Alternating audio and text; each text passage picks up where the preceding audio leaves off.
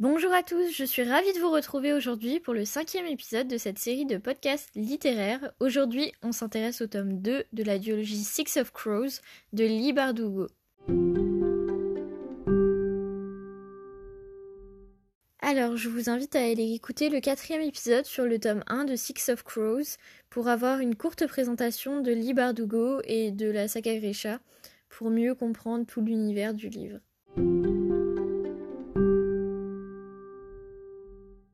Attention, alerte, spoiler, si vous n'avez pas lu le tome 1, passez votre chemin et n'écoutez pas ce podcast.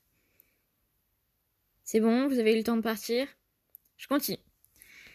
Après s'être fait arnaquer par Jeanne Van Eyck, un mercurien très puissant, Kaz et sa bande mettent au point un plan afin de libérer Inej et récupérer le salaire de la mission du Palais des Glaces. Cependant, leur adversaire est un homme de taille et ils rencontrent de nombreux obstacles qui font échouer tour à tour chacun de leurs plans.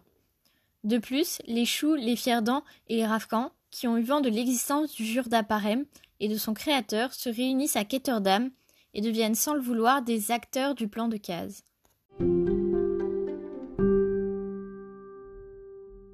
Certainement le meilleur livre que j'ai jamais lu.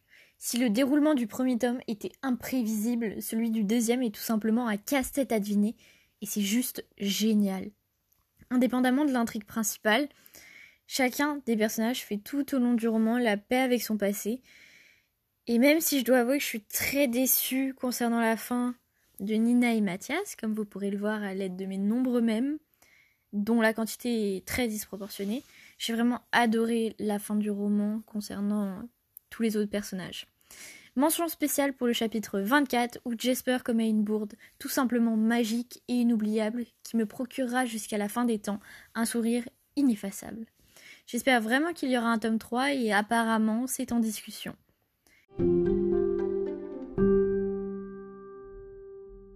Voilà, c'est tout pour aujourd'hui. J'espère que ça vous a plu. Euh, désormais, je posterai les épisodes plutôt vers 18h, 20h. Bon, celui-ci est un peu en retard, je vous l'accorde, mais voilà, j'essaierai de poster plus en fin de journée parce que j'ai vu que c'était le créneau où vous étiez les plus actifs.